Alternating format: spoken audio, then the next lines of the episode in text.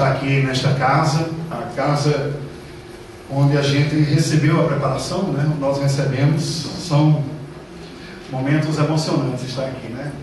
Sinto normalmente nervoso para ocupar o culto aqui desta capela. Numa outra situação, algum tempo depois, o coração uma alegria muito grande ver os irmãos, rever alguns outros irmãos, professores, é, olhar para vocês que estão se preparando também e pesa sobre os nossos ombros também a responsabilidade de transmitir para os irmãos alguns dados e os desafios relacionados à evangelização e à defesa da fé frente a outros segmentos religiosos. religiosos. Hoje, particularmente, nós vamos ver o desafio da evangelização e da defesa da fé cristã ao mundo islâmico.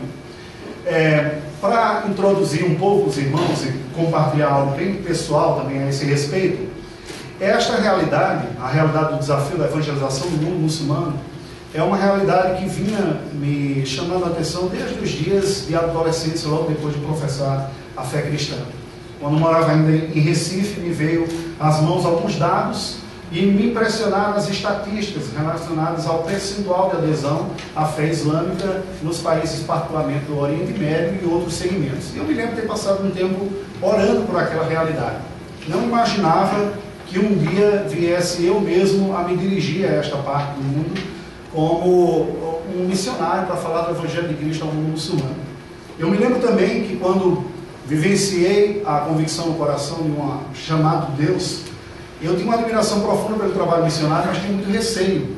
E eu lembro de ter orado ao Senhor, dizendo: Senhor, eu vou começar como pastor. Se eu sobreviver, aí eu penso nesse negócio de missões. e o que ocorre é que depois que a gente passa pela, pela casa, pelo seminário aqui, e os desafios trabalhando como seminarista, depois como pastor, o desafio do ministério pastoral é encantador dá as suas dificuldades, suas dores de cabeça, como são próprios do ministério. Mas isso me absorveu de forma tremenda. A pessoa com a, a qual eu, pela qual me apaixonei venho amar, tinha um medo tão grande que eu disse, eu devo ter tentado errado, ter entendido errado esse negócio de missões, porque ela tem receio, então não faz sentido. Foi essa mulher que Deus me deu para amar e que me ama também. Só que ocorre que o coração dela também foi mudando no final. Então agora eu não tenho mais desculpa, não é verdade? Hoje, se você fala com alguns dos, dos meus filhos, é, eu estava compartilhando com o reverendo Agil, um, um deles hoje foi, minha esposa foi lá na escola, e ele dizia, ele diz para os professores e tudo, eu sou missionário, eu sou missionário, tá? pelo que tem é, seis anos de idade. De tal maneira, irmãos, que falar sobre esta realidade me é falar um pouco de realidades ou de desafios que têm estado no meu coração há muito tempo. É tanto que a, a, na minha carreira, se eu posso falar carreira, ou nas minhas pesquisas acadêmicas, eu acabei por priorizar a pesquisa sobre a evangelização no mundo muçulmano. Tive a oportunidade de estudar no, no Centro Pós-Graduação em Rio fazendo especialização em missiologia, depois a validação no Mackenzie e a dissertação no mestrado de Ciência da Religião, tudo falando sobre evangelização de muçulmanos. E imaginava que a minha contribuição seria estudar, né? Quem sabe algum dia ter a oportunidade de ensinar no seminário, quem sabe. Mas aí o Senhor foi encaminhando esta situação. De tal maneira que para mim também é um desafio. Nós cumprimos as partes preparatórias da Agência Presbiteriana de Missões Transculturais e fomos surpreendidos na reta final, quando já estávamos para sair, com algumas questões de saúde que nos seguraram um pouco mais. Então, a orientação da PMT para nós hoje é permanecer neste primeiro semestre aqui no Brasil, estamos aqui em São Paulo, vamos fazer mais um exame e se tudo der é, negativo, né? se, em outras palavras, se a saúde estiver ok, entre julho e setembro nós deveremos partir para o campo da Albânia, um país da região dos Balcãs, sudeste europeu, de maioria muçulmana. Eu gostaria de começar lendo um texto bíblico. Aqueles que têm a Bíblia em suas mãos, eu convido a abrirmos na primeira carta de Pedro, capítulo 3. 1 Pedro, capítulo número 3. A semana teológica deste semestre versa sobre evangelização e apologética. São dois temas que estão relacionados, porque nós não temos como falar propriamente da evangelização sem falarmos de uma defesa da fé. 1 Pedro, capítulo 3, versículos de 13 a 17. Assim nos diz a palavra do Senhor. Ora, quem é que vos há de maltratar, se fordes zelosos do que é bom? Mas ainda que venhais a sofrer por causa da justiça, bem-aventurados sois. Não vos amedronteis, portanto, com as suas ameaças, nem fiqueis alarmados. Antes, santificai a Cristo como Senhor em vosso coração, estando sempre preparados para responder a todo aquele que vos pedir razão da esperança que há em vós, fazendo-o, todavia, com mansidão e temor, com boa consciência, de modo que naquilo em que falam contra vós outros, fiquem envergonhados os que difamam o vosso bom procedimento em Cristo. Porque se for da vontade de Deus, é melhor que sofrais por praticardes o que é bom do que praticando o mal.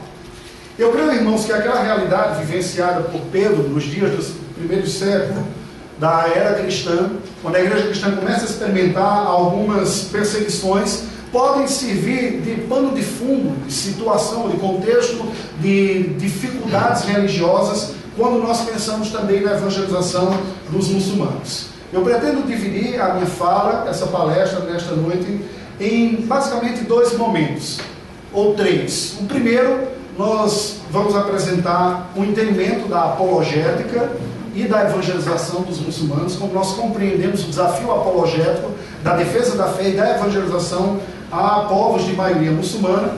O segundo, um apanhado histórico geral desta religião, de como foi o seu desenvolvimento até os dias atuais. E, por fim, quais as aplicações e os desafios da tarefa evangelística e apologética propriamente frente ao mundo muçulmano. Pois bem, baseado nesse texto, algo me chama a atenção. A palavra de Deus nos diz no verso número 15: santificai a Cristo em vosso coração. Os irmãos bem sabem que o entendimento bíblico para a palavra coração, desde o, o, o hebraico, leve em hebraico, envolve é, uma ideia mais completa do que a gente está acostumado a pensar. Nós nos referimos normalmente ao órgão, e sabemos que nem é propriamente o órgão o centro das emoções. Mas, biblicamente, coração envolve três aspectos da do gênero humano, da condição humana. A sua cognição, ou seja, a sua compreensão, a sua mente, aquilo que você acredita, a sua emoção, aquilo que você sente, e a sua volição, sua vontade, os seus desejos, suas decisões. A palavra de Deus apresenta uma reunião aqui entre o ato de santificar a Cristo em nosso coração com o pedir razão da esperança que há em nós. Portanto, estou me apropriando aqui no sentido de uma apologética responsiva entre uma compreensão, aquilo que eu, que eu entendo, que eu sinto, que eu tenho vontade de fazer, e tudo isso como uma apologética em resposta àquele que pedir razão dessa esperança que há em nós. Curiosamente, isso é bem aplicado ao contexto islâmico, como nós vamos ver um pouco mais adiante. No versículo 16, nós vemos que Pedro fala: com mansidão e temor uma postura de espírito, nós podemos dizer assim, emoção, o vosso procedimento não seja, portanto, difamado. Então, diz respeito à ação. De tal maneira que eu penso que o final do versículo 15 e o verso 16 relacionam isso. Por que estou falando isso, irmãos? Eu gostaria, com essas palavras, dar um toque do que eu entendo ser uma apologética apropriada para o mundo islâmico. Nós não podemos falar numa defesa da fé focada exclusivamente na argumentação racional. Há muito mais elementos relacionados e barreiras entre o mundo islâmico e o mundo cristão do que simplesmente conhecimento ou conteúdo intelectual. E isto diz respeito também às respostas e aos impactos que causaram sobre a emoção e a compreensão e a reação natural que os muçulmanos têm, em linhas gerais, quando pensam na aproximação histórica que o, cristian, o cristianismo lhes deu. E também, quando nós falamos numa defesa de fé, numa evangelização, muito vai envolver as nossas decisões e a nossa postura. Porque, como veremos, não apenas a palavra de Deus nos trata como um ser integral, envolvendo a nossa compreensão, a nossa emoção e a nossa volição, mas também o mundo islâmico enxerga a realidade como um todo. Eu me lembro quando iniciei o meu ministério, aqui sendo pastor auxiliar na zona leste de São Paulo. Um dia pela manhã apareceu um jovem numa congregação que, era, que eu tomava conta. Aquele jovem apareceu meio perturbado, sentou no banco da igreja e ouviu toda aquela aula de escola dominical. Ao final, ele me procurou e ele estava visivelmente perturbado e disse: Eu gostaria que você me desse um pouco da sua atenção. Eu disse: Sim, claro. Ele disse: Olha, eu estou com um problema e eu não sei se tem perdão para mim. Fiz: Qual é o seu problema? Ele disse: Eu fui criado como qualquer outro, a maioria dos outros brasileiros, como católico, mas eu sempre fui uma pessoa muito tímida, muito triste. E uma das coisas que admirava é aquelas pessoas de convicção. Eu via reportagens sobre pessoas que tiravam sua própria vida, estavam dispostas a tirar outra pela fé, e eu comecei a achar que deveria ouvir esta realidade. Entrei em uma mesquita, em pouco tempo entrei num treinamento, me converti ao islamismo, e quando eu recebi um treinamento eu fiquei assustado. Veio um líder da Índia falando que o islamismo aqui no Ocidente não tem nada do islamismo legítimo, que a gente tem que voltar às raízes do verdadeiro Islã, está disposto a perder a própria vida e a tirar a vida, se for possível, em nome da fé. E eu não quero mais seguir esse caminho, mas eu sei que dentro é um caminho sem volta. O que é que eu faço? Eu falei, eu não sei o que é que você faz. Eu sei que há perdão para você sim, você não está perdendo para o inferno, você arrependa que Deus lhe dá perdão. Ele disse, mas o que eu tenho que fazer? Eles me deram uma pancada de livros aqui, eles me deram uma pancada de livros para eu ler, para eu estudar. Eu, rapaz, o que, é que eu faço? Eu devolvo, não vai lá devolver não, vai ficar pior para você. Dá para mim, né? Ainda com aquele seminarista, né? Todo livro, não, dá para mim que eu guardo para você, você não precisa. Com eles até hoje, assim, né? Mas, gente, aí eu me lembro que eu cheguei para. Ele ficou tão perturbado, eu fiquei com dó dele. Eu disse, rapaz, vamos conversar, vamos almoçar aqui em casa. Aí eu entrei, falei, Veridiana, eu convidei o jovem para almoçar aqui aquele que veio do Islã, você é doido? e se, se eu tentar matar a gente? Não, não vai. Aí eu voltei, dei uma outra desculpa lá qualquer e tudo, e disse, não, vamos fazer o seguinte, depois a gente conversa melhor. Resultado, aquele moço nunca mais voltou na congregação. Eu não peguei o nome dele, eu não peguei telefone, eu não peguei nenhum dado. Mas aquela cena eu nunca mais esqueci. Um jovem desesperado, com medo de morrer, querendo sair da fé islâmica, e isso não ocorreu, gente, em outra parte do mundo, ocorreu aqui na cidade de São Paulo. É, eu me lembro também, porque foi no ano de 2001 que o mundo como um todo assistiu estarrecido aqueles ataques do 11 de setembro. A minha esposa estava preparando café, eu estava no quarto ainda, quando ela me chama para ver no Bom Dia Brasil no, as imagens dos ataques às torres do 11 de setembro. A partir dali, definitivamente entrou na agenda de discussão e da realidade do Ocidente, o mundo islâmico e o mundo oriental. Em todas as categorias, jornais, revistas não param mais de falar sobre isso. Livros, best-sellers como Caçador de Pipas, excelente livro, inclusive. O cinema hollywoodiano agora encontrou um novo inimigo. Os russos, na época da Guerra Fria, agora mudou para o mundo muçulmano. Nova York sitiada é um desses exemplos, mas há tantos outros a verdade é que o mundo se viu chocar com aquela situação. E isso faz parte de discussões não apenas acadêmicas, objetos de estudo de dissertações de mestrado, teses de doutorado, mas tem sido de uma profunda discussão entre sociólogos, por exemplo, no continente europeu, porque tem assistido um crescente número de muçulmanos vindo de ex-colônias europeias ocupando as cidades principais e andando pelas ruas. Pessoas que tiveram a oportunidade de andar pelas ruas das principais cidades da Europa podem confirmar esse fato de que não passa-se mais despercebida presença muçulmana naquele lugar. Meus queridos, esta realidade está diante de nós. Nós temos dentro do nosso país um grupo crescente de pessoas seguindo a religião islâmica Há confirmada pela Polícia Federal extensões da Al-Qaeda, por exemplo, na tríplice fronteira, Foz do Iguaçu, Cidade do Leste e Puerto, Puerto Soares, lá na Argentina. E isso saiu em reportagem da Veja e tudo mais. E nós? O que nós temos a dizer sobre esta realidade? De que maneira nós, como igreja brasileira, igreja evangélica, igreja presbiteriana, temos pensado sobre o nosso papel e a nossa contribuição à evangelização desses povos.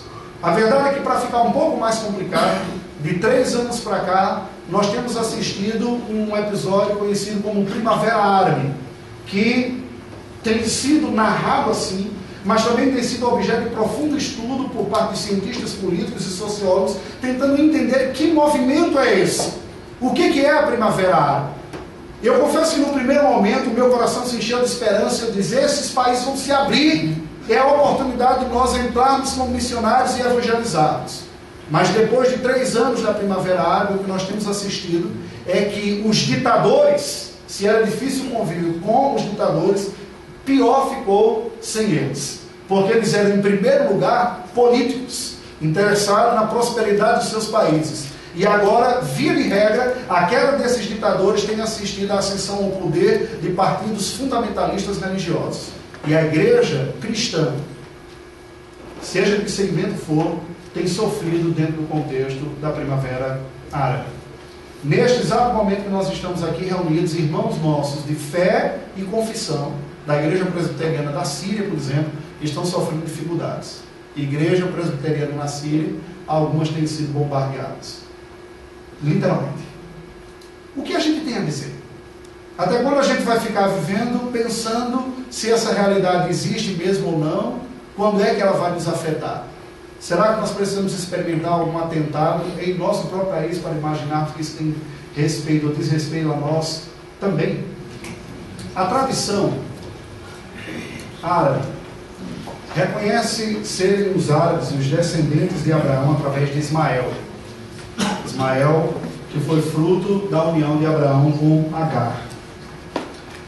A história nos mostra que, após a expansão missionária do cristianismo no primeiro século, os povos do mundo então conhecido foram evangelizados, dentre eles árabes. Árabes vieram a conhecer a Cristo e seguirem a Cristo Jesus. A maioria, contudo, da população árabe, com o decorrer do tempo e com o passar dos séculos, acabou caminhando e se conformando a uma idolatria. Esse povo tem origem e vivenciou durante muito tempo, ainda tem uma prática muito tribal. O próprio conceito árabe é um conceito construído artificialmente, não reconhecido propriamente por eles. Mas quem dominou aquela região, como França e Inglaterra depois, acabou apresentando esse conceito. Por ter essa origem tribal, eles se reconhecem primeiramente, principalmente, especialmente a partir de suas ascendências tribais. Maomé, cujo nome árabe é Mohammed, vivendo no século VII, diz a tradição islâmica que um dia recebe uma visita de um ser celestial. Um anjo lhe aparece e tenta sufocá-lo e matá-lo. E ele não entende aquilo, volta para casa preocupado, fala com a sua esposa, que tenta consolar dizendo, não, isso aí, será que é um demônio? O que, que é? Ele diz, não, deve ser um anjo querendo lhe revelar alguma coisa. E ele tem outro encontro com esse anjo, que se diz ser Gabriel, que Deus havia escolhido a ele, Maomé, para ser o último e o maior de todos os profetas, o selo dos profetas. Portanto, a partir daí, quando ele volta e narra aquela realidade, ele começa a receber estas chamadas revelações desse ser, que ele chama de anjo Gabriel. Ele era um, um homem analfabeto, não sabia nem ler nem escrever, e ele recebe a orientação de, recebendo essas instruções, depois reproduzir e recitá-las de cor. Daí vem o nome Alcorão, Al-Quran, que em árabe significa a citação. Nós aportuguesamos como sendo um nome só, né? Alcorão, e até colocando um artigo antes. O Alcorão, que fica uma redundância, na verdade, seria o, o Corão, ou a citação. Maomé, então, que experimentou esta realidade, recebeu, passou um período recebendo revelações no ano 610. Depois, em 612, ele se dirige aos seus próprios compatriotas em Meca, pregando esta mensagem de reforma, condenando toda a idolatria e chamando o povo à volta ao único Deus, o vivo e verdadeiro, Alá. Ele tem uma rejeição da parte dos seus e foge de Meca para Medina, em 622. Lá ele consegue convencer algumas pessoas a respeito da sua doutrina, do que está pregando, e assim ele convence um grupo a voltar a Meca e persuadir os habitantes de Meca a que de fato abandonem a idolatria e sigam a religião verdadeira, o Islã. E ele vem de uma maneira mais persuasiva, inaugurando assim o que é chamado da jihad, que nós normalmente conhecemos como guerra propriamente. Mas dentro da ideia do Islã é o seguinte: você deve chamar os pagãos, os infiéis, os incrédulos à conversão. Se eles não vierem pela razão, você pode usar uma persuasão mais efetiva, forçá-los a virem, né, de maneira que eles não fiquem nessa idolatria. Então, a jihad nasce dessa maneira. E assim, Medina e Meca passam a seguir o Islã. Maomé segue a sua vida e vai cada vez mais aumentando o número de seguidores e pessoas dispostas também a somar neste modo persuasivo. De tal maneira que o Islã, desde o seu nascimento, caminhava com argumentações e pressões, com favorecimentos àqueles que se convertiam, como desconto em impostos, isenção de alguns outros, e dificuldades àqueles que permaneciam na idolatria. Dependendo do contexto, uma pressão maior. No caso dos chamados povos do livro, que é como eles denominam judeus e cristãos, alguma tolerância foi dada.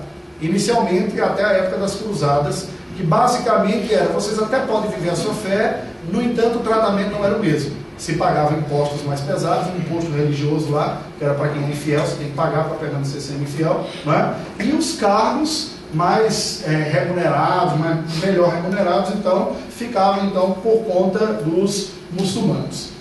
A expansão muçulmana foi vista, curiosamente, como positiva para alguns cristãos, especialmente os cristãos de grupos minoritários, de crenças heterodoxas tidas como heréticas, e heréticas de fato, monofisistas, nestorianos, que recebiam uma forte perseguição por parte da igreja já majoritária, a igreja católica romana, como hereges, viram nos muçulmanos, ah, foi o livramento de Deus. Também não aguentava mais aqueles católicos nos perseguindo. E no primeiro momento, eles receberam positivamente a presença dos muçulmanos. Ocorre que, com o passar do tempo, é, eles também começaram a, essas minorias cristãs, que agora a maioria já está seguindo o Islã, dentro do contexto do Oriente Médio, começaram a ser seduzidos pelas facilidades, cargos, salários e liberdades.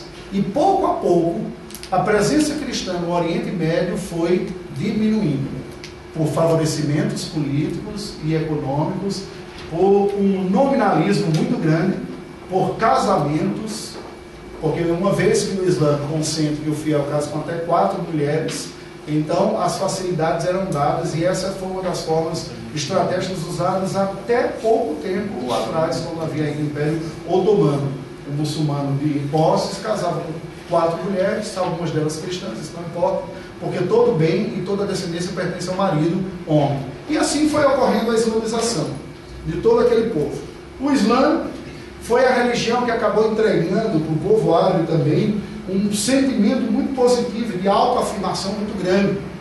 É inegado para os historiadores a contribuição que o Islã deu para a unificação dos povos árabes. Povos tribais, idólatras, que viviam disputando entre si guerras e tudo mais, com o Islã encontraram uma certa unidade.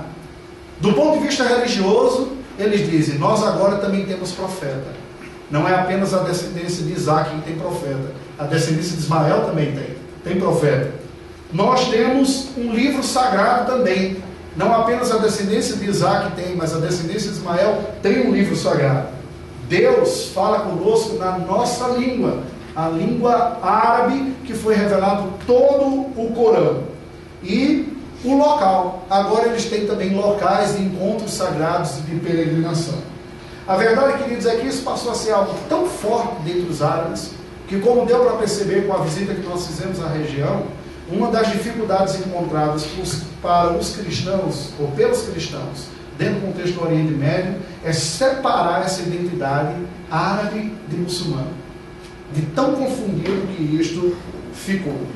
Muitos cristãos, herdeiros da sabedoria greco-romana, tornaram-se tutores intelectuais de árabes e muçulmanos no início do nascimento da expansão islâmica. Eles eram tribais na sua maioria. E aí ocorre com o tempo uma inversão. Porque à medida que crescia o Islã e que ele se estruturava em reinos, Império Abasta e coisas desse tipo, o ocidente cristão desmoronava. Com a queda do Império Romano, a invasão dos bárbaros, vocês bem conhecem da história aí, a estrutura que herdou ou que ficou foi a Igreja Católica Apostólica Romana que preservou um pouco da sabedoria. E agora eram os árabes e muçulmanos que estavam florescendo. Os primeiros cristãos traduziram Aristóteles, Platão e Sócrates para o árabe e depois eles mesmos esqueceram, porque ao longo da Idade Média a maior parte da população cristã era analfabeta. Mas entre os árabes havia o estudo de filosofia e aritmética. Os árabes muçulmanos construíram instrumentos que depois, voltando novamente para o Ocidente, foram usados como eh, importantíssimos e fundamentais para grandes navegações. O astrolábio e coisas deste tipo.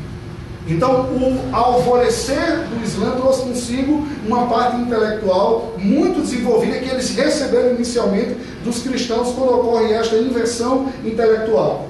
O Ocidente passou a ser mais iletrado e o Oriente Islâmico ficou com conhecimento e requinte de filosofia e de pensamento. O cristianismo olhava para o Islã, via de regra, apenas como o conquistador ameaçador. E aqui é importante que nós entendamos que quando nós estamos falando na baixa Idade Média e na alta Idade Média, o cristianismo já havia se distanciado bastante daquele cristianismo bíblico, simples, podemos dizer, de certo aspecto, e relacional com Cristo Jesus. Aquela mixagem que houve entre fé cristã e projeto de cristandade acabou enxergando no Islã um opositor à altura, porque a religião islâmica sempre foi, desde o início, um projeto também de sociedade. Então você tinha um Ocidente com a religião cristã, católica é verdade, mas a religião cristã, e um projeto de sociedade com reis, com domínios e tudo, se sentindo ameaçado por um outro grupo que é muçulmano, e tem projeto de sociedade também, e de conquista. Conquistou o Oriente Médio. Imagina para esse cristianismo que é católico, que tem terra santa, peregrinações, olhar para aqueles, esses são os inimigos que tomaram a terra onde o nosso Senhor viveu e passou. E não só isso, com a expansão para o norte da África e depois ultrapassando o Estreito de Gibraltar, chegando à Península Ibérica, o cristianismo se viu cercado por islamismo de todos os lados. Qual foi a forma que o cristianismo olhou para o Islã? O gigante opositor e ameaçador. Durante 700 anos, praticamente, não houve, 600 anos, não houve nenhum projeto significativo de tentativa de evangelização de muçulmanos.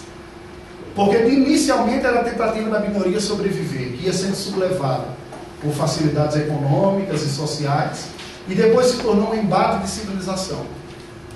E depois, então, surgem as chamadas cruzadas, que vocês conhecem tão bem, que nenhum bem fez a esta relação entre Oriente e Ocidente, entre cristianismo e islamismo. Porém, entre os séculos 13 e 14, surge aquele que é considerado o primeiro missionário cristão aos muçulmanos. Um cidadão nascido em Palma de Maiorca, chamado Ramon Llull, em catalão, e que me chamou a atenção no primeiro dia que eu li sobre ele aqui, lendo História das Missões de Stephen New. Ele colocou da forma aportuguesada. E por que me chamou a atenção? Porque em português o nome dele é Raimundo Lúlio. E olhei e disse, rapaz, teve algum Raimundo que fez alguma coisa que prestava na história da igreja. E ali começou o meu interesse na evangelização de muçulmanos. Lendo Raimundo Lúlio, me tornei depois um especialista nesse cara, pesquisando sobre ele. Irmãos, a verdade é que desde o início do nascimento do Islã até hoje há um fosso entre o Oriente e o Ocidente, entre o cristianismo e o islamismo. Fletcher, que é um historiador, ele fala de uma mútua indiferença que há entre esses dois grupos. E aí agora a gente chega um pouco mais aqui, eu vou. Vamos ver se a gente consegue ouvir agora.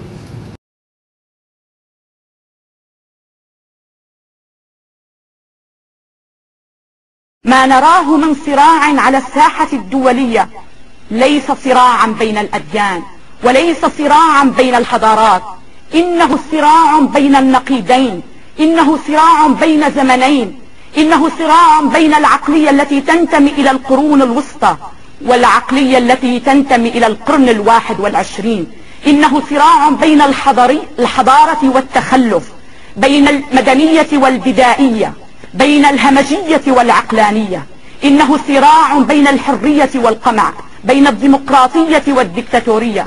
إنه صراع بين حقوق الإنسان من طرف واغتصاب تلك الحقوق من طرف آخر. إنه صراع بين من يعامل المرأة كالبهيمة وبين من يعاملها كالإنسان. ما نراه ليس صراعا بين الحضارات.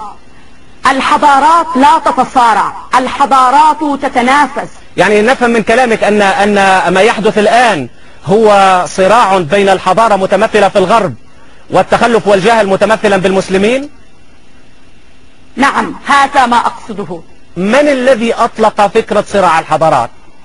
أليس سامويل هانتونغتون وجاء يعني ليس بن لادن كما يقولون. أريد أن ندخل في الموضوع لو تكرمت. المسلمون هم الذين بدأوا بهذا التعبير. المسلمون هم الذين بدأوا صراع الحضارات. عندما قال نبي الإسلام أمرت أن أقاتل الناس حتى يؤمنوا بالله ورسوله. عندما قسم المسلمون الناس إلى مسلم وغير مسلم ودعوا إلى قتال الآخرين حتى يؤمنوا بما يؤمنون. هم أثاروا هذا الصراع. هم بدأوا تلك الحرب. وعليهم أن يوقفوا هذا تلك الحرب أن يعيدوا النظر. في الكتب الإسلامية والمناهج التدريسية التي بين أيديهم والمملوءة بالدعوة إلى التكفير وإلى القتال الكافرين. يقول أنه لا يسب عقائد الآخرين. أي حضارة في الأرض تجيز له أن يوصم بشرا بألقاب لم يختاروها لأنفسهم. مرة نطلق عليهم أهل البيت أهل الزمة ومرة يطلق عليهم أهل الكتاب ومرة يشبههم بالقردة والخنازير ومرة بالنصارى والمغضوب عليهم. من قال لكم بأنهم أهل كتاب؟ هم ليسوا أهل كتاب هم أهل كتب. كل الكتب العلمية المفيدة التي بين أيديكم هي كتبهم وهي نتاج فكرهم الحر الخلاق. بأي حق تشبههم بالمغضوب عليهم والضالين. وتأتي الآن لتقول أن عقيدتك أمرتك بأن لا تسب عقائد الآخرين. يا أخي آمن بالحجر ولكن إياك أن تضربني بها. أنت حر في أن تعبد من تشاء ولكن لا علاقة لك بعقائد الآخرين. سواء آمنوا بأن المسيح هو الله ابن مريم أو أن الشيطان هو الله ابن مريم. اتركوا الناس في عقائدهم. اليهود خرجوا من مأساة فرضوا احترامهم على العالم بعلمهم لا بإرهابهم بعملهم لا بزعيقهم البشرية مدينة بمعظم اكتشافات وعلوم القرن التاسع عشر والقرن العشرين لعلماء اليهود. خمسة عشر مليون مشرد في العالم جمعوا شملهم ووصلوا إلى حقوقهم بالعمل والعلم. لم نرى يهوديا واحدا يفجر نفسه داخل مطعم ألماني. لم نرى يهوديا واحد يهدم كنيسة. لم نرى يهوديا واحد يحتج على ذلك بقتل الناس.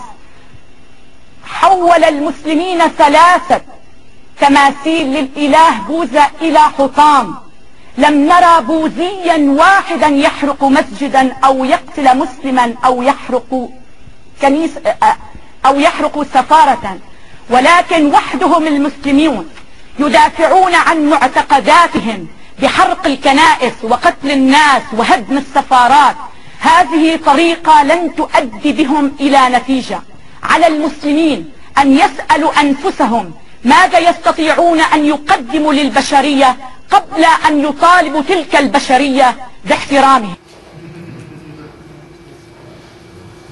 Ok, o que, é que nós vimos aqui? Nós vemos que, na verdade, esta primavera árabe que está acontecendo, está sendo noticiada, não é uma realidade vivenciada externamente ou pressionada. Alguma coisa está ocorrendo, de fato, no mundo muçulmano. E a, a, o mundo islâmico como um todo não é como muitas vezes nós acabamos por imaginar, ou pensar uma realidade una. Há uma diversidade muito grande. Alguns estudiosos dizem que há uma diferença entre a realidade islâmica, a diversidade que há entre o islamismo e a diversidade que há dentro do cristianismo. Outros já veem uma semelhança. Desde o início, o Islã se vivencia em duas grandes facções, os sunitas e os xiitas, que dizem respeito basicamente de um conflito sobre a autoridade dentro da tradição islâmica. Os sunitas são aqueles que creem que a autoridade repousa no texto sagrado corânico, portanto, especialistas, teólogos do, do texto corânico é que teriam autoridade efetiva para conduzir o pensamento teológico e a vida das pessoas. E tem a sua expressão maior na Arábia Saudita, onde Meca, Medina e tudo mais.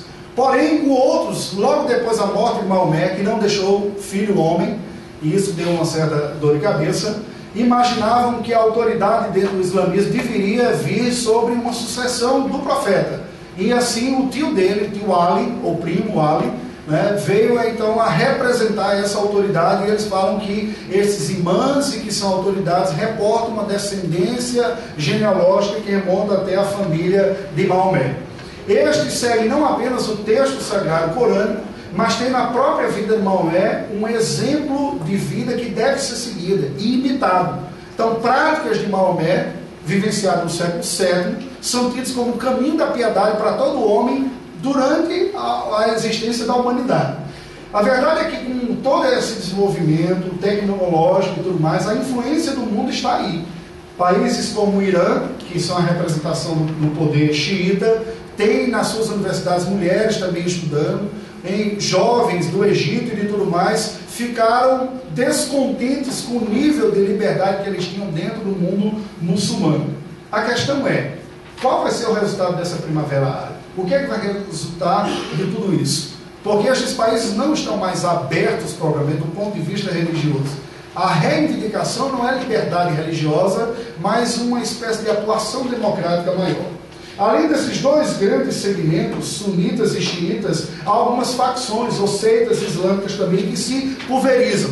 Há os sufitas, ou os sufis, que basicamente vêm da tradição turca, que não são árabes, os turcos não são árabes, e a gente diria que são os místicos dentre os muçulmanos, né? que ficam esperando contato místico com o próprio Alá. A Albânia, país para o qual nós nos dirigiremos pela graça de Deus, tem a versão Bektashi, que é o islamismo lá da própria Albânia.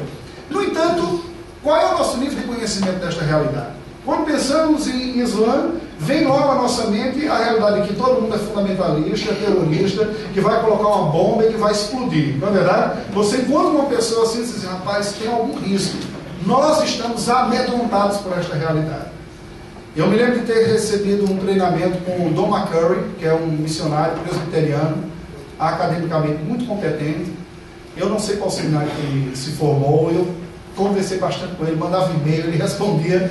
Eu fiquei inquieto. Foi mais fácil ouvir algumas das coisas que ele ouviu quando, eu, quando ele disse da sua formação presbiteriana e depois você apresentado como alguém com duas formações acadêmicas de doutorado. Um doutorado pela universidade que ele se formou nos Estados Unidos e outro por lado do Paquistão, né? defendido em Urdu, que é a língua paquistanesa. Eu falei, rapaz, eu, pelo menos eu devolvi o que esse cara tem para dizer. Né? E este homem se tornou hoje uma das maiores autoridades falando na evangelização de muçulmanos. Ele nos ressalta a importância de que nós temos que olhar uma diferença básica no islamismo é o seguinte: uma coisa é você falar a teologia islâmica, pensamento oficial ditado pela Arábia Saudita ou da Universidade Islâmica do Cairo, coisa desse tipo. Outra coisa é o islamismo que é vivenciado pela população.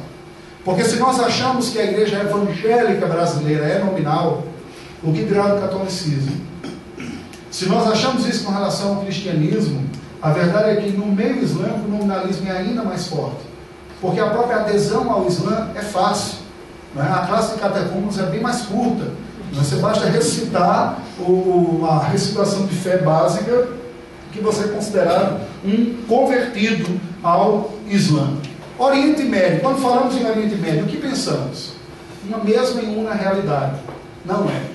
Cada país tem a sua realidade, a sua história, o seu desafio até mesmo a estratégia melhor para alcançar e para atuar. Quando nós fomos ao Líbano, vocês vão ver um, um pouco adiante, a postura era uma. No país do Golfo, a postura era outra. Porque a maneira de relacionamento com os ocidentais e a própria vivência de fé muda em cada um desses lugares. Eu gostaria de mostrar alguns dados nesse sentido para vocês.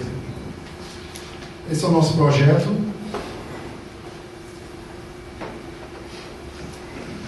Ok, vamos pensar em alguns dados aqui. Me permita mover aqui para poder ficar mexendo aqui também. Nós, e aí eu tenho que partir de um dado geral, de evangélicos, né? Nós, como evangélicos, estamos distribuídos assim pelo mundo. População em números absolutos. O Brasil, em números absolutos, já está entre as nações mais evangélicas do mundo. À medida que vai saindo do tom de amarelo para o tom de azul, vai diminuindo em números absolutos a presença evangélica. E você vê, tem os países do norte da, América do Sul, mas por causa da população baixa também. O norte da África, um pouco lá no Oriente Médio, basicamente você tem uma presença menor.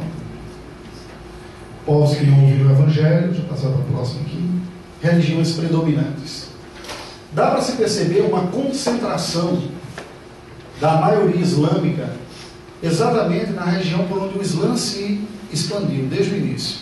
Ele nasce no Oriente Médio, se expande pelo norte da África.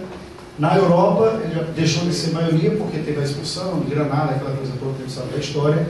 Mas a região dos Balcãs tem três países de maioria muçulmana e o centro da Ásia ali. O percentual de cristãos evangélicos. Os evangélicos com relação à população mundial. Quanto mais escuro, menor. Você vê que há regiões do mundo que a presença evangélica é menos de 1%. Agora olha esse dado aí. Qual é a proporção da população por missionário?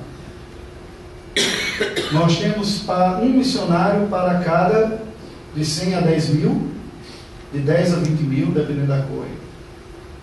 Então você vê que a distribuição da força missionária é desproporcional. Quando você compara o anterior com esse daqui, não coincidentemente, a região onde o Islã é maioria é a região que recebe a menor força missionária. Não é coincidência. Olha esse dado aqui. Para cada um milhão de pessoas que está seguindo a religião cristã, aí vai tudo, católico, evangélico, tudo mais, há 185 missionários enviados para tentar levar o evangelho em Cristo Jesus.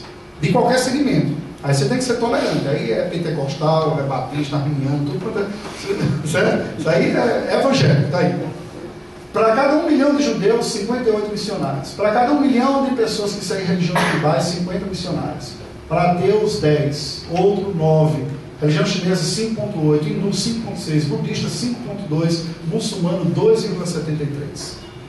Estes dados foram dados que falaram fortemente conosco quando nós estávamos fazendo treinamento para ir para o campo missionário. E disse por que, que o segmento que é hoje o maior segmento em números absolutos de resistência e oposição ao cristianismo é também o segmento que conta com a menor força missionária da igreja. Por quê? Certamente porque não é fácil. Surgiu o projeto do livro, nós concluímos a. Eliane está ali, né? Nós formamos juntos lá no CFM da PNT, só que eu já tinha feito o curso teológico, né? Ela está fazendo agora, sobreviva. Ah. Então nós fomos recebidos em outubro, o nosso projeto foi aprovado pra, para o livro, porque olha o que passou pela minha cabeça. Tá bom, servir na obra missionária, a maior carência é com o muçulmano, vamos para lá. Mas qual a experiência que eu tenho? Pastoreio de igreja, não é? Quando eu soube de um país que tinha igrejas cristãs, irmãos nossos, presbiterianos, precisando de apoio, porque tem igreja fechada, pronto, é esse lugar, não é? Racionalmente falando, é perfeita a combinação, não é verdade? Aí marcamos, fomos recebidos na terça-feira. Na quarta-feira, a, APMT houve o relatório do Leonardo e a Célia, que é casal que está ali, que estão servindo no Líbano há seis anos. E falando como é que está a situação depois da Primavera Árabe. Para vocês terem ideia, gente, quando eles chegaram lá, pouco tempo depois explodiu aquela guerra com Israel. Pela primeira vez na história do Estado de Israel, um grupo conseguiu impor alguma derrota a Israel. Hezbollah sequestrou aqueles soldados e não foram vencidos. Isso para o mundo muçulmano foi significativo. E eles estavam, tinham acabado de chegar no Líbano. Chegaram assim, olhando, ela falou, oh, meu bem, a esquadrilha da fumaça, né? Aí o Leonardo falou, isso não é esquadrilha da fumaça não, isso é um míssil, né? Explodiu lá e tal. Há muitos missionários abandonaram o país naquela ocasião. Eles permaneceram. E assim eles ganharam a confiança do povo, ganharam a credibilidade e foram incorporados a, a, aos trabalhos lá da igreja libanesa. Só que, com a primavera árabe, a Síria começou a enfrentar dificuldades. E há um ditado lá no livro que diz que quando a Síria tosse, o Líbano expira. Né? A Síria é muito maior com, essas, com essa guerra que está ocorrendo. Por exemplo, alguns rebeldes saem da Síria e se refugiam no Líbano.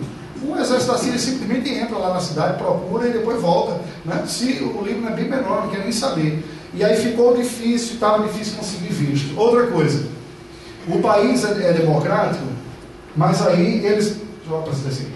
Então eles disseram o seguinte, olha, Raimundo, nós vimos um relatório ontem, a última família que tentou não conseguiu visto, então nós vamos fazer o seguinte, vamos manter o projeto para vocês do Líbano, mas a gente vai dar duas alternativas. Uma delas é você trabalhar com um missionário que a gente tem lá no Golfo Pérsico, trabalho de evangelismo secreto, que lá é proibido evangelizar. Tá. E a outra opção? A outra opção é começar o trabalho precedendo lá na Bósnia. Beleza, né? Amigos, né? Esse pessoal aí. Eu fiquei torcendo para dar certo no livro, né? Aí, o que ocorreu? Fomos lá. Vimos um país dividido por facção xiita, sunita, baronita e tudo mais. Para vocês terem ideia, as cadeiras do parlamento são proporcionalmente igual à confissão religiosa da população. Tantos por cento de tal e tal. Nunca houve uma, uma realidade de paz, de fato, no livro. A tensão lá é interna, disputa de poder, muçulmano, cristão, muçulmano sunita, xiita, toda aquela realidade. E nós batemos perto. Vocês estão percebendo que eu estou colado em clerical, né? Porque ela diz, gente, mas não é perigoso. Ele disse, não, perigoso é desconfiar que você seja espião de Israel. Isso é perigoso. Então é melhor você já de cara dizer, olha, eu sou é cristão, tem nada a ver com Israel e tal. O missionário para ir para lá, ele assume três compromissos honrar e defender a bandeira, o hino e tudo que representa o Líbano. Escarnecer, cuspir, execrar tudo que representa Israel. Né? E a terceira coisa é não perturbar o estado de paz religiosa no país. E é esta cláusula que pega quando algum tipo de tensão vier a existir. Mas é um trabalho oficial. Você faz junto com a igreja, com essa liberdade vigiada. O problema é que com essa tensão o visto fica mais difícil. Não é? E aí ficou complicado. Aí nós fomos naquela região do Golfo, que é o outro lado, secreto. Lá, o trabalho só pode ser feito secreto porque para o governo todos os nacionais são, são muçulmanos e é ilegal evangelizar os nacionais. Tem igreja. Por quê? Porque eles não têm mão de obra qualificada. Eles precisam de engenheiros, eles precisam de profissionais na área de computação, em diversas áreas. Então eles fazem algo semelhante ao Tratado de Windsor, Lembra que o Brasil fez com a Inglaterra? Herege protestante podem vir para o Brasil desde que cultuem nas suas igrejas, não tentem evangelizar os nacionais, não custam tempo se Lembra disso? Eles fazem a mesma coisa. Vocês que são de outras religiões podem vir, desde que vocês só cultuem dentro desse quarteirão aqui e dentro desse local. Todo Todo estrangeiro que não é muçulmano, que é cristão, seja católico, de que língua for, está tudo no mesmo quarteirão ali, junto. Chega o, o domingo, que não é domingo, que lá é sexta, por causa do feriado muçulmano, no final de semana lá é quinta e sexta, né? o pessoal vai para a igreja, lá. Mas se a igreja souber que alguém está tentando evangelizar o nacional, a própria igreja denuncia. A igreja. Porque eles assinaram o compromisso de que vão ficar ali, de que aceitaram a liberdade que o governo deu, desde que não evangelize os nacionais. Tem uns missionários lá infiltrados. o missionário que está lá, ele nem o, nome missionário usa porque é cognado, né, no inglês. Então ele usa uns cognomes lá, diz, olha, aquele ali é macarrão, o outro também é macarrão. Então eu conheci os cinco filhos de macarrão lá dentro que tinham lá, né, dentro daquela realidade. Mas a igreja não sabe, porque eles desenvolvem o trabalho secreto. Aí eu olhando essas coisas pensando, para eu vir aqui vai ser complicado. Porque se alguém colocar o meu nome no Google, vai colocar que eu sou pastor, trabalhei 10 anos, escrevi minha dissertação sobre a evangelização de muçulmano. então a visita ficou muito claro para mim que no Oriente Médio não dava. Deixa eu abrir um parênteses aqui e falar para vocês. Meu irmão, minha irmã, você que está aqui, está estudando. O que eu já sabia disso, mas eu não queria acreditar. O Oriente Médio é um campo para profissional formado. Você que tem um outro curso universitário, é a plataforma de entrada para o mundo muçulmano. Você desenvolve um, um trabalho ou um projeto baseado na sua formação, que pela providência divina Deus lhe deu, não deu para mim, você que tem, mas deu para você e você pode usar. Nós temos que olhar uma outra realidade. E eu quero mostrar isso também para que vocês tenham uma noção da diversidade que há dentro do mundo muçulmano. A Albânia, que foi o país que nós acabamos fechando, não foi nem a Bósnia, que eu nem fui visitar a Bósnia, um país que foi dominado pelos turcos, foi evangelizado naquela região por Paulo I, o apóstolo Paulo, se tornou parte do cristianismo bizantino séculos depois, com a ocupação otomana, eles foram islamizados. Pelas mesmas técnicas, casa com bocado de mulher, dá facilidade econômica e tudo mais, hoje a maioria é muçulmana. Depois o comunismo e tudo mais. Um país pobre, maioria islâmica, o cristianismo é ortodoxo, mas olha esse perfil. Esse povo mora lá, aquelas provavelmente sejam católicas é, orientais, ortodoxas. Essas são adolescentes algumas delas muçulmanas. O senhor muçulmano, o prédio onde está o nosso trabalho, a base do trabalho é uma fundação, Fundação Presbiteriana Albanesa, lá em Tirana, na capital. Esses meninos, a maioria absoluta deles são muçulmanos. Está frequentando os trabalhos lá da, da família que já está lá. Isso foi um líder muçulmano que foi visitar. Que negócio de fundação cristã é essa aqui nesse bairro muçulmano? Ele quis conhecer. Foi lá, conversou com o Benito, o missionário nosso que está lá. Bateu uma foto junto com ele. O pastor, o líder dos pastores evangélicos na Albânia. Agora, olha, olha a outra realidade. O filme Jesus Cristo, passado pelos evangélicos de lá em praça pública. Um dos pais que os meninos estão frequentando lá veio para o Benito e falou o seguinte: Rapaz, eu gostaria de parabenizar pelo trabalho que você está desenvolvendo aqui. Eu sou muçulmano, não vou me abandonar minha religião, porque eu, eu nasci nela, ela é a minha religião. Mas o meu filho melhorou depois que começou a frequentar o trabalho aqui. O seu comportamento mudou. Eu gostaria de dar parabéns para vocês pelo que vocês estão fazendo pelas crianças do bairro. E dizer o seguinte, que se ele quiser seguir esse caminho, ele tem autorização para seguir. Como é que a gente pensa isso no contexto do país muçulmano? E o nosso projeto vai ser cooperar para ver nascer uma igreja reformada lá, não há nenhuma nenhuma igreja linha reformada no país. Formação teológica, depois que aprender a língua, inshallah, né? que, que não é árabe, viu? Já é melhor, usam caracteres ocidentais. E produção de material para essa atuação mais da minha esposa, traduzir coisas assim. Esse é o nosso projeto. Ok. Por que, que eu estou falando isso? Quando nós falamos de islamismo, nós temos que perguntar que islamismo? Não apenas no conceito, mas na prática. Que nação muçulmana nós estamos falando? Uma nação que adota a Sharia como a lei islâmica, como regra para dirigir tudo, ou uma nação que é um Estado laico? Mas uma nação que é um Estado laico, porque de fato acredita no laicismo, o caso da Albânia, que é essa liberdade, você pode evangelizar na rua, ou uma nação como o Senegal, que diz o Estado é laico, mas que prende o missionário da PMT, e busca na lei alguma acusação para poder enquadrar, porque legalmente ele é laico e teria essa liberdade. Que islamismo nós estamos falando? O islamismo da Arábia Saudita, sunita, baseado no, no Corão, ou o islamismo xiita do Irã, que pega a tradição dos profetas.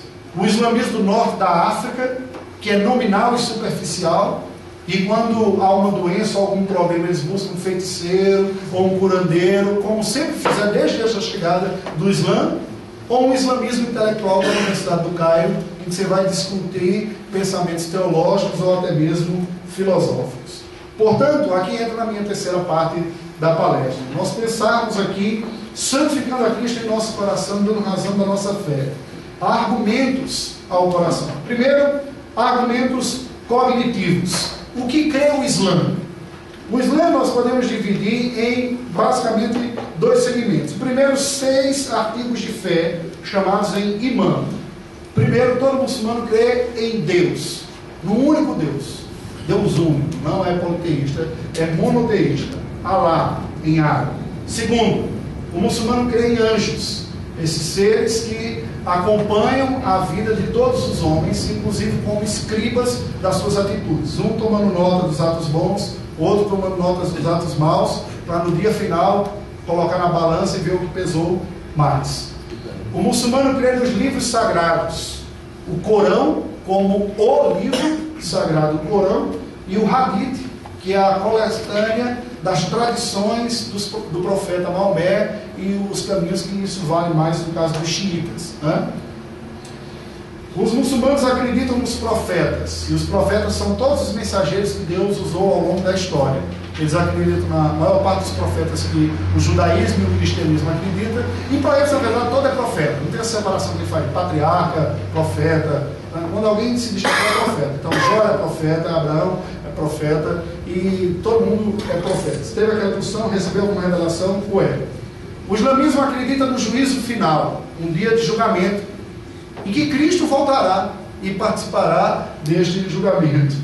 Eles acreditam nos decretos de Deus, de que nada absolutamente muda aquilo que Deus decretou. O que Deus determinou acontecerá do jeito que foi. Esses são seis artigos de fé do islamismo. Mas as colunas de fé, as exigências do fiel, como eu falei, basta uma aula de catecúmenos com o Islã que você aprende. Né? A, a gente, não estou dizendo que é ruim, não, a gente precisa dar mais mesmo. A fé cristã requer um conhecimento mais aprofundado. Mas para o Islã você aprende em uma aula. Primeira coisa, a recitação do credo, da charrada em árabe. Só Alá é Deus e Maomé o seu profeta. Só há um Deus, Alá. E Mohammed é o seu profeta, o selo dos profetas. Segundo, a oferta, o oferecimento de orações rituais. Não são orações na perspectiva cristã de uma conversa com Deus, um, um abrir dos nossos desejos, nossas confissões ao Senhor, mas uma coisa quase que mística, tem que se cumprir uma série de rituais de purificação e tudo mais, recitadas, algumas delas decoradas e ditas, não apenas na oração coletiva, mas individual também. Terceiro, doações de esmolas, a zakat. Então, todos são encorajados a exercer misericórdia para com os mais carentes, doando esmolas. Quarto, observância do jejum, especialmente no mês de Ramadã, o mês em que eles não podem comer nada durante o dia. Aí vão a forra à noite, né? porque durante o dia você não come e à noite come. Os mais radicais, nem a saliva engolem, cospem. Isso faz parte dos pilares do Islã. Quinto, participação na peregrinação a Meca ou a Hajj. À medida das suas posses, você deve ir a Meca pelo menos uma vez na sua vida. Tendo condições, o faça. E aí vem toda a orientação, né? Ah, mas não tem consoles, mas não tem porquê que está gastando de forma. E de fato isso muda.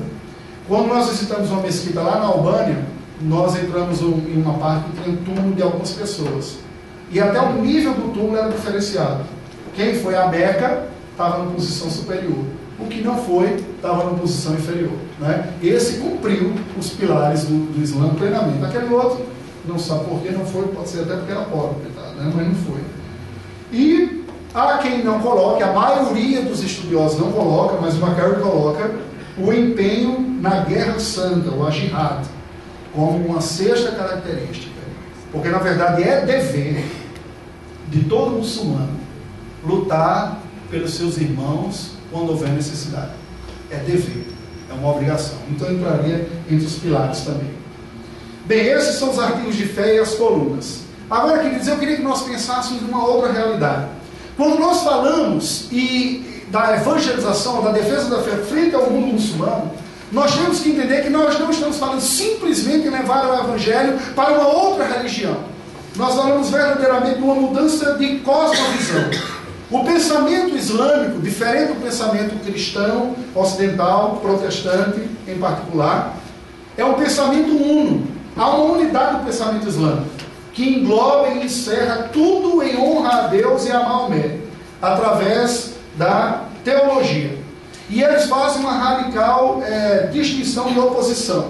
Eu gostaria de ler uma citação de Said Qutb, falando sobre essa diferença de pensamento entre os dois segmentos. Ele nos diz assim: vamos explicar. O Islã, porém, considera que existe, além das ciências exatas e suas aplicações científicas, duas formas de cultura: a islâmica, que se baseia nas regras do conceito islâmico, e a idólatra, que se baseia em vários métodos, mas só tem um único princípio: erguer o pensamento humano como um Deus que não se submete às regras do Deus único a cultura islâmica engloba todos os domínios da atividade cultural e realista do homem.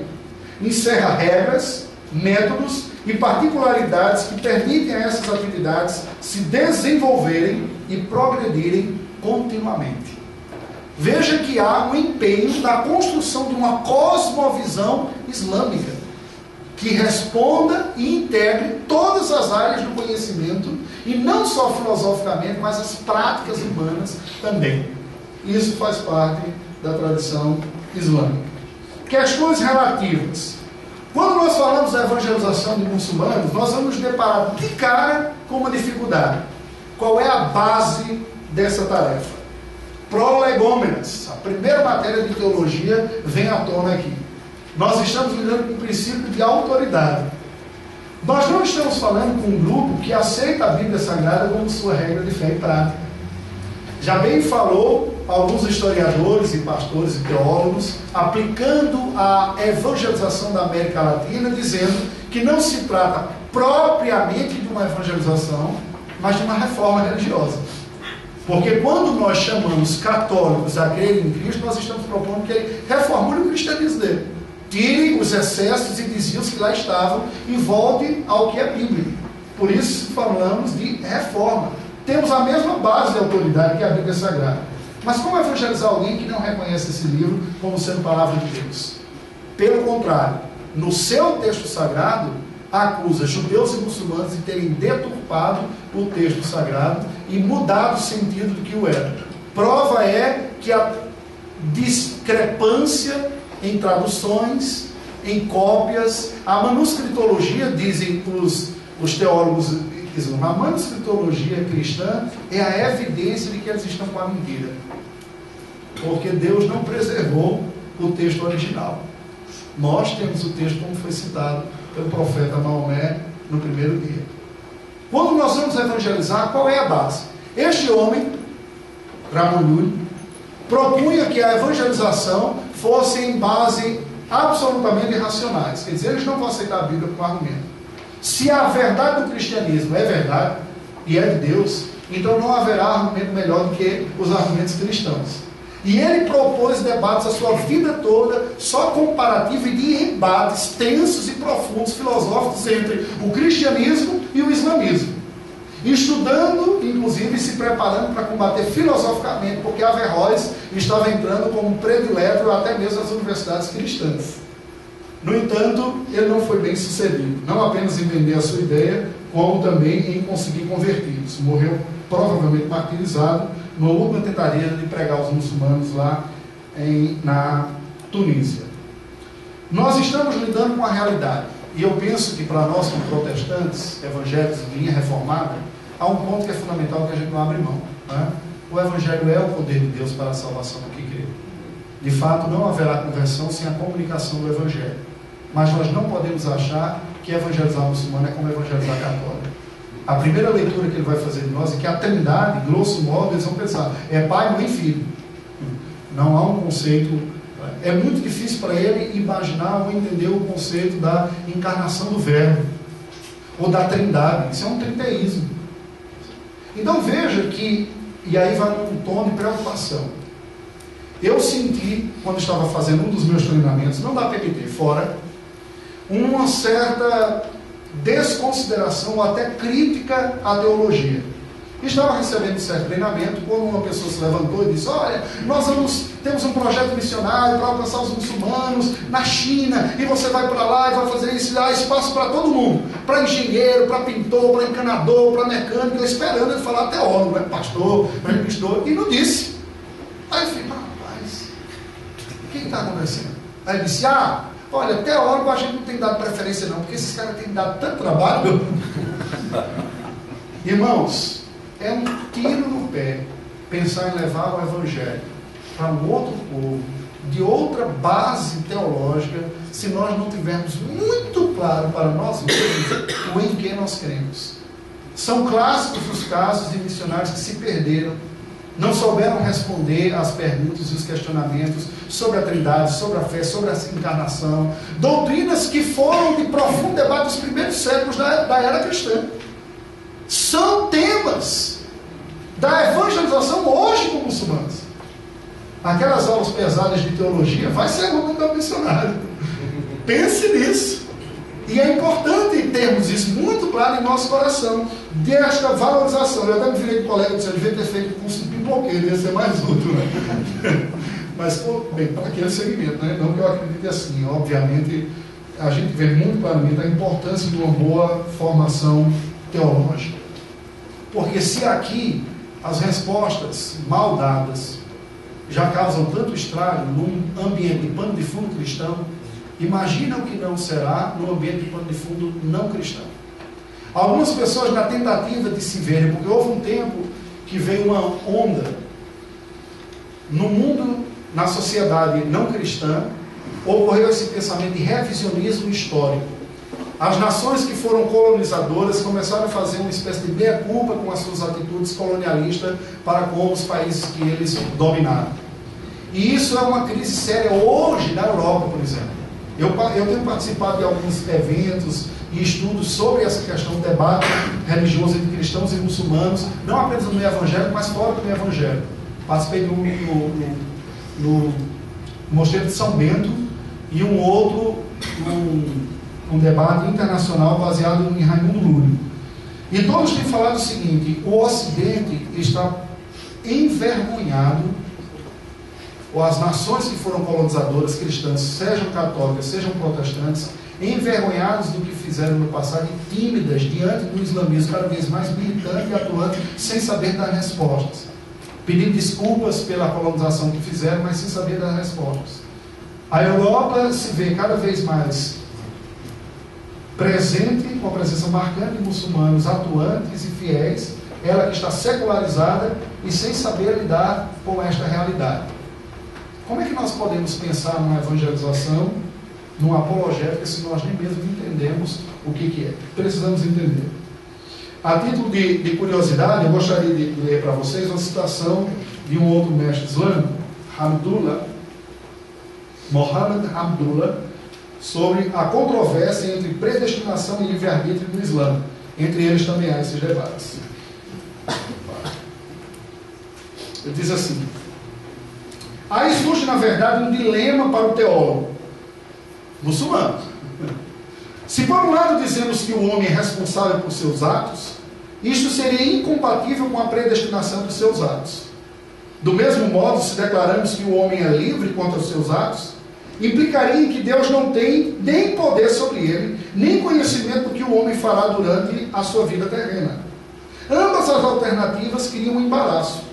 Desejamos atribuir a Deus não somente a justiça, mas também a onipotência e a onisciência. O profeta Mohammed ridiculariza o debate, devendo este permanecer indefinido permanentemente.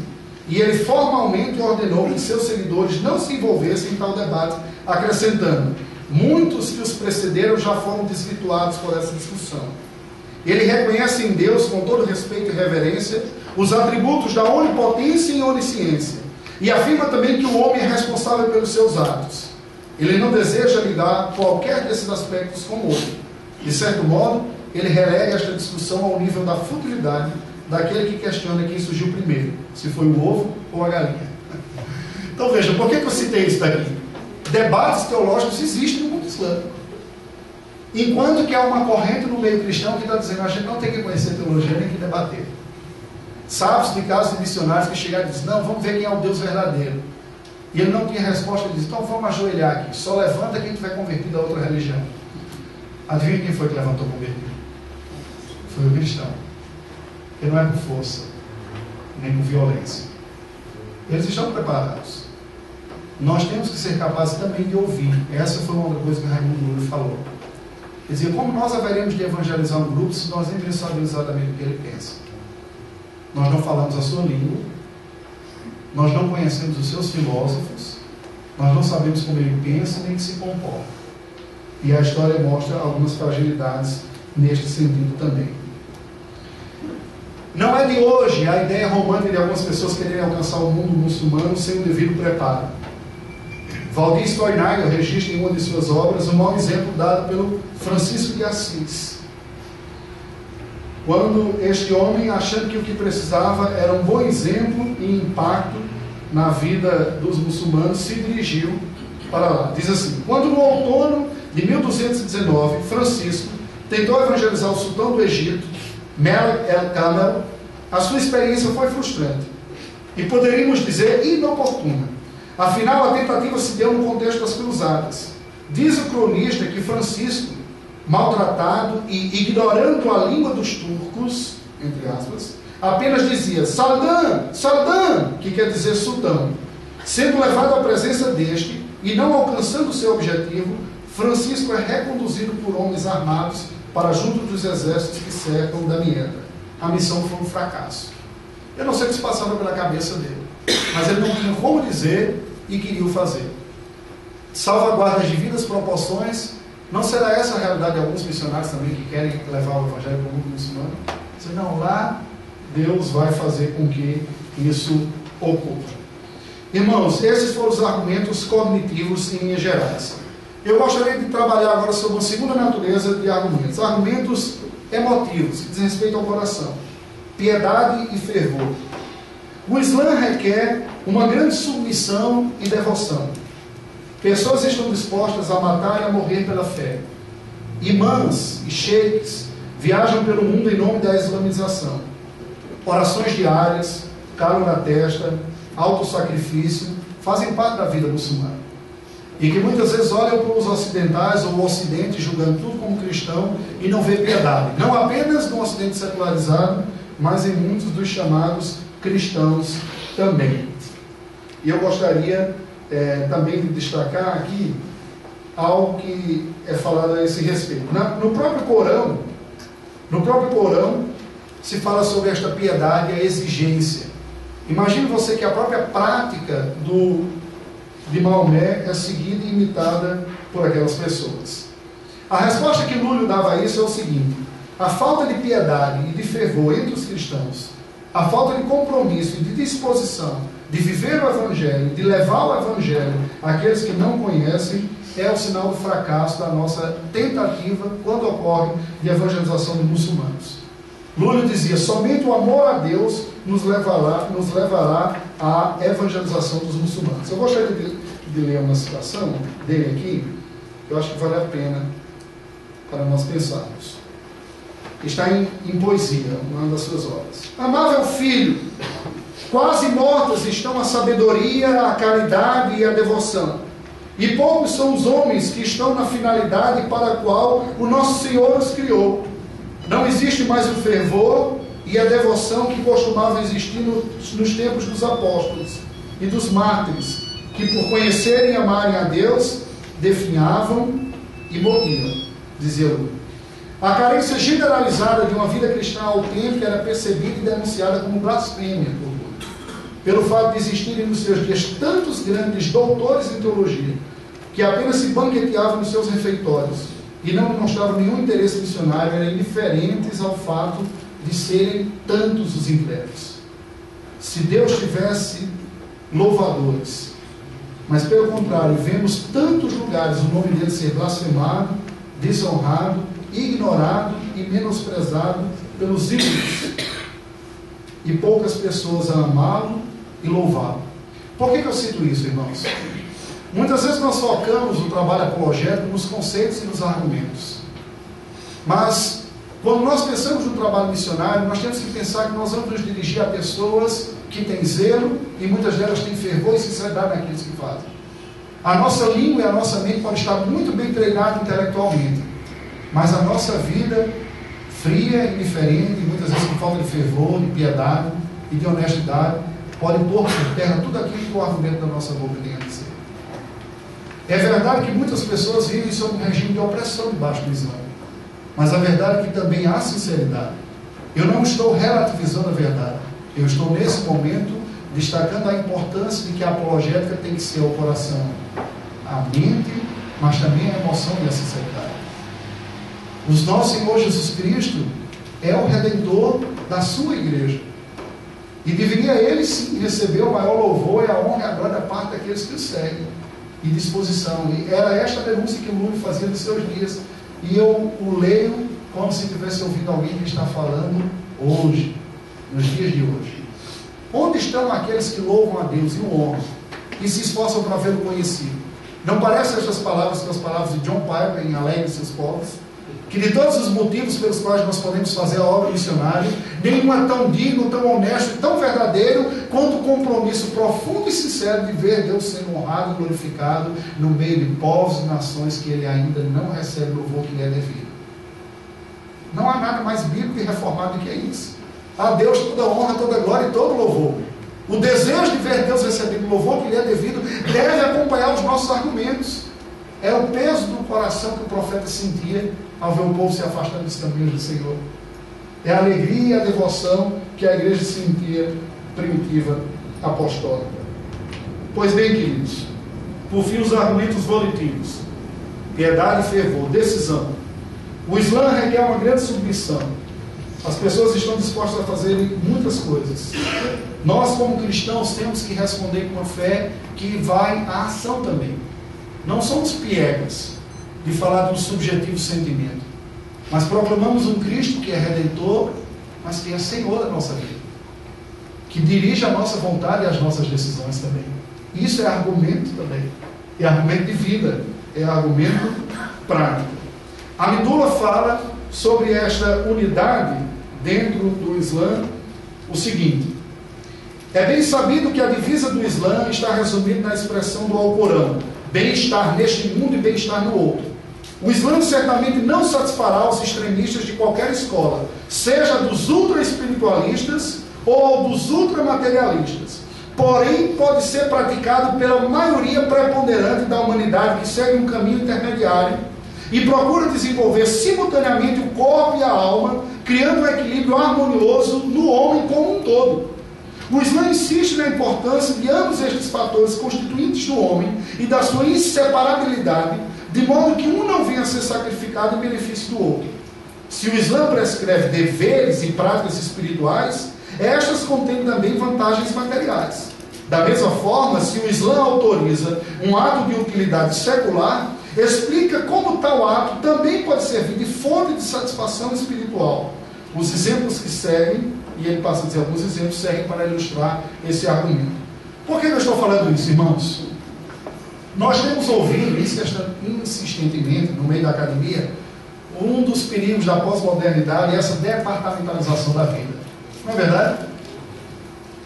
Nós separamos a parte da fé, a parte do sentimento, a vida do trabalho, a vida familiar como um todo. Imagina a fragilidade de alguém que quer levar o evangelho, ainda que inconscientemente carregando isso dentro de si. Se depara com um muro, com uma parede indivisível que é a proposta islâmica. Eu penso, aí pode atribuir a crítica a mim mesmo. Eu penso que, naturalmente falando, há de homens, né? há de homens, só entre os homens, só para nós aqui que as razões naturais do crescimento da mentira às vezes está na, na nossa limitada vivência e proposta da verdade. O que é que eu estou dizendo com outras palavras?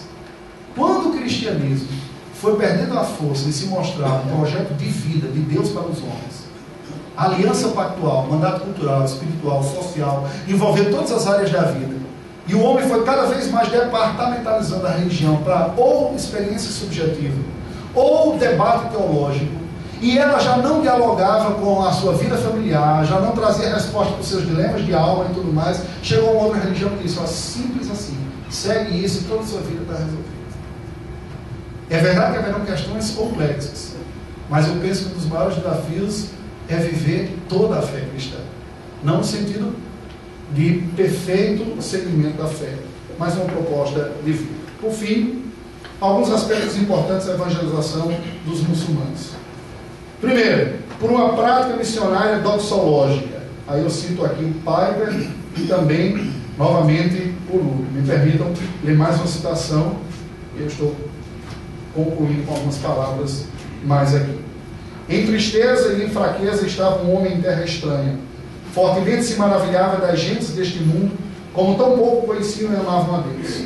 Este homem chorava e se compadecia, como neste mundo existem tão poucos amantes e servidores e louvadores de Deus. E para que esse fosse conhecido, amado e servido, fez este livro das maravilhas. Nós cristãos somos vistos como apóstatas pelo Islã e esta é a realidade que eles nos enxergam. Embora historicamente houve uma tolerância, depois das cruzadas a situação ficou ainda mais conflituosa. E o próprio Corão nos retrata de uma maneira é, não positiva. Diz assim, eu gostaria de destacar isso. Embora o Corão expresse alguma consideração para com os judeus e os cristãos, revela também uma crítica aguda há anos ao afirmar que os mesmos rejeitaram os livros sagrados anteriores, anteriormente enviados por Deus, a saber, a Bíblia hebraica e os evangelhos, respectivamente, pelo que se tornaram ímpios, segundo o registro da segunda surata, nos versículos 87 a 89 do Corão. Especificamente aos cristãos, o livro sagrado islâmico afirma na surata número 57, verso 27, que são um grupo de apóstatas alguns por sincera e enganosa tradição, e outros por verdadeira corrupção. E por fim, destaque-se aqui a afirmação que o Corão faz de que a divisão da cristandade é uma evidência do juízo de Deus sobre a apostasia cristã, conforme a quinta surata, verso 14 do Alcorão. Nós estamos diante de uma realidade que não vê o cristianismo com uma certa tolerância, mas sim como um desvio. A dispersão das forças missionárias é outra dificuldade para nós alcançarmos os muçulmanos. Há um registro histórico de que os mongóis foram inicialmente tiveram contato com o cristianismo nestoriano, que era herético, e ficaram interessados e pediram que o Papa mandasse missionários para explicar. Quando o contato inicial foram pelos nestorianos, houve uma dificuldade lá e não se mandou ninguém. E aí o Islã mandou alguns emissários e os mongóis se tornaram muçulmanos. Hoje, o centro da Ásia é quase toda islâmica, aquela parte dos estão da vida, né? Uzbequistão, Kurdistão e tudo mais. Perdemos uma oportunidade. Se nós pensarmos em hoje aqui, eu tenho, você tem, eu tenho certeza, a convicção em seu coração das verdades cristãs, a nossa visão reformada que está sendo sedimentada e bem pensada. Mas como nós vamos trabalhar em um país em que o cristianismo é menos que meio por cento da população, menos que 1% da população, e você, como missionário cristão, presbiteriano, é um no meio de, se tiver outros tantos, cinco ou seis. Como podemos pensar na evangelização desse povo se nós mesmos, como cristãos, não conseguimos desenvolver um plano de cooperação? Eu não estou dizendo para a gente negociar as nossas crenças, mas certamente nós precisamos pensar em como trabalhar dentro desse contexto. Não podemos transfigurar ou mudar simplesmente, transpor a realidade que nós vivenciamos aqui. O nosso projeto é um projeto de colaborar com a igreja albanesa, não apenas ver nascer a igreja presbiteriana, mas com uma boa teologia. Porque nós entendemos que essa é uma colaboração reconhecida inclusive por eles, pelo líder da igreja evangélica da Albânia, que diz: vocês presbiterianos têm uma boa teologia. E uma forma que vocês podem cooperar conosco é com a formação teológica. Eu penso, irmãos, que Deus tem dado, tem nos dado uma oportunidade histórica para nós pensarmos. A igreja brasileira precisa de bons pastores formados para dar continuidade ao trabalho que aqui está. Nós temos um número de pastores, pela graça de Deus, pela primeira vez na história da IPB, nessas últimas décadas, é, que dá para satisfazer essa necessidade se nós formos dispostos a cobrir as necessidades do Brasil como um todo. Mas não teríamos nós também que enxergar as oportunidades e necessidades que o mundo coloca dentro de nós, de levarmos a fé evangélica, bíblica, solidamente reformada e assim abençoar não apenas um trabalho presbiteriano, mas até mesmo influenciarmos a igreja evangélica onde ela quer que esteja crescendo. Penso que sim. Falta de treinamento e de visão adequados. Apelos são dados por pessoas que vêm convertidos do cristianismo. Vocês pensam que o, que o Islã não é possível alguém se converter do Islã, pois eu vos digo, é. Eu gostaria de ler um depoimento aqui para vocês, neste sentido.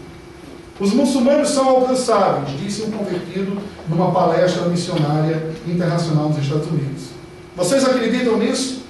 A Bíblia diz que se teu inimigo tem fome, dá-lhe de comer. Se ele tem sede, dá-lhe de beber. Os muçulmanos hoje em dia têm sede, têm fome, eles têm essa fome de Deus porque precisam. O Islã não é a resposta. Maomé não é a resposta.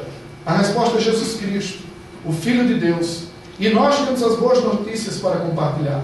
Não falamos de alguma filosofia, mas sim de Jesus Cristo, que é o único Salvador do mundo.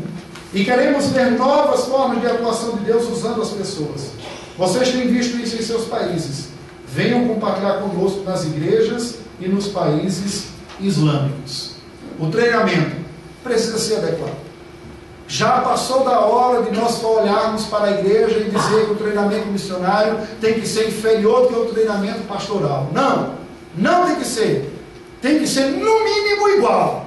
Teologicamente o mesmo que nós pastores recebemos. Mas missiologicamente outras ferramentas precisam. Linguísticas e antropológicas que nos capacitem a entender como aquele povo pensa quais são os seus valores e assim aplicarmos devidamente a verdade da palavra de Deus. Nós não podemos relaxar nesse sentido.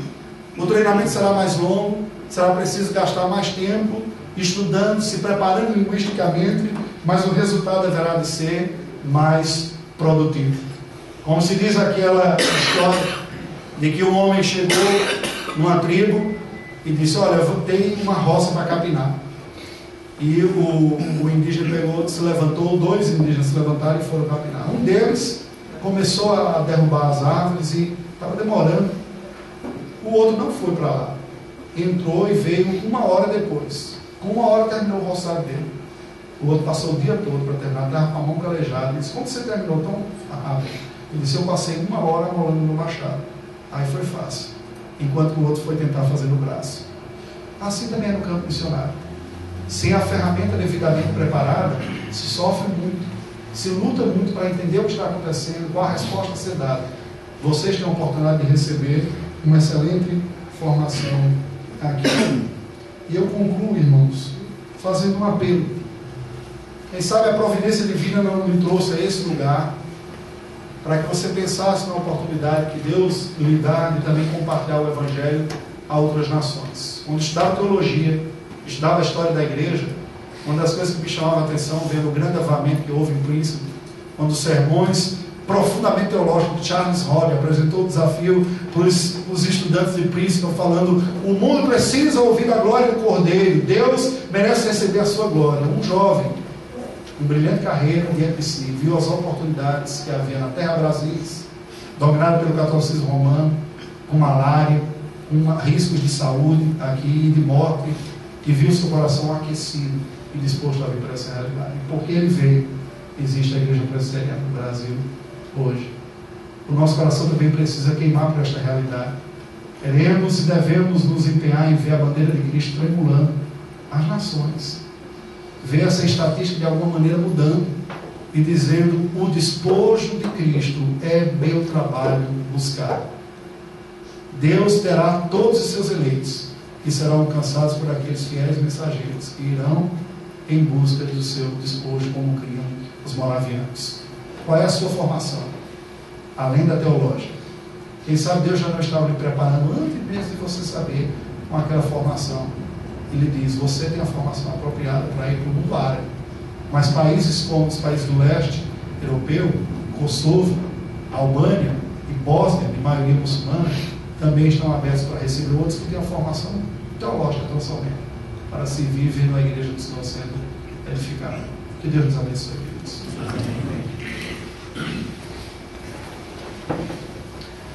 Alguém tem perguntas para fazer? Uma pergunta? Sim. É, pastor, é, é, você disse que tem países é, onde, onde, onde tem igrejas, né? Mas a, o pessoal é. Eles podem cultuar a Deus só naquela região específica, né? Porque eles têm carência de profissionais e tal. Mas tem alguns missionários lá, né? Mas não os, as pessoas locais não podem ser evangelizadas. Se um, uma pessoa local vai àquela igreja, o que acontece? Muito boa sua pergunta.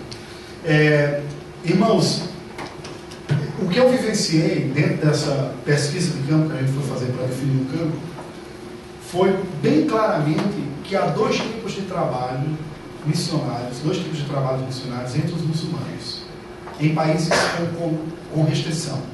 Eu não estou falando de um país aberto como é a Albânia. E claro, mesmo que seja aberto, é muçulmano. Você tem que ter sabedoria para lidar.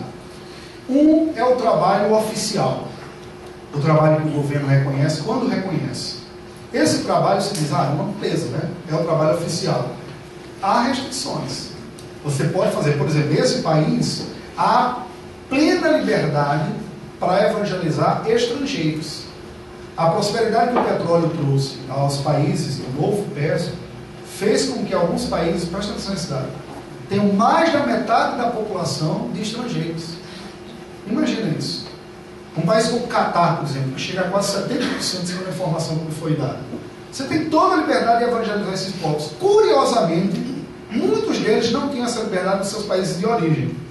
Indianos, nepaleses, gente do Sri Lanka, da Indonésia, que era um país com uma pobreza muito grande, que aceitam trabalhar como doméstico ou qualquer outra coisa nesses outros países. Apenas liberdade. Eu mesmo participei de um curso em nepalês, um culto em nepalês, no, na sexta-feira à tarde lá. Embora houvesse alguma restrição no Nepal, lá, como eles são estrangeiros, eles não ligam. Então você tem liberdade de trabalhar com esses daí. Quando você trabalha com a igreja oficial, a igreja oficial leva muita pedrada da igreja perseguida.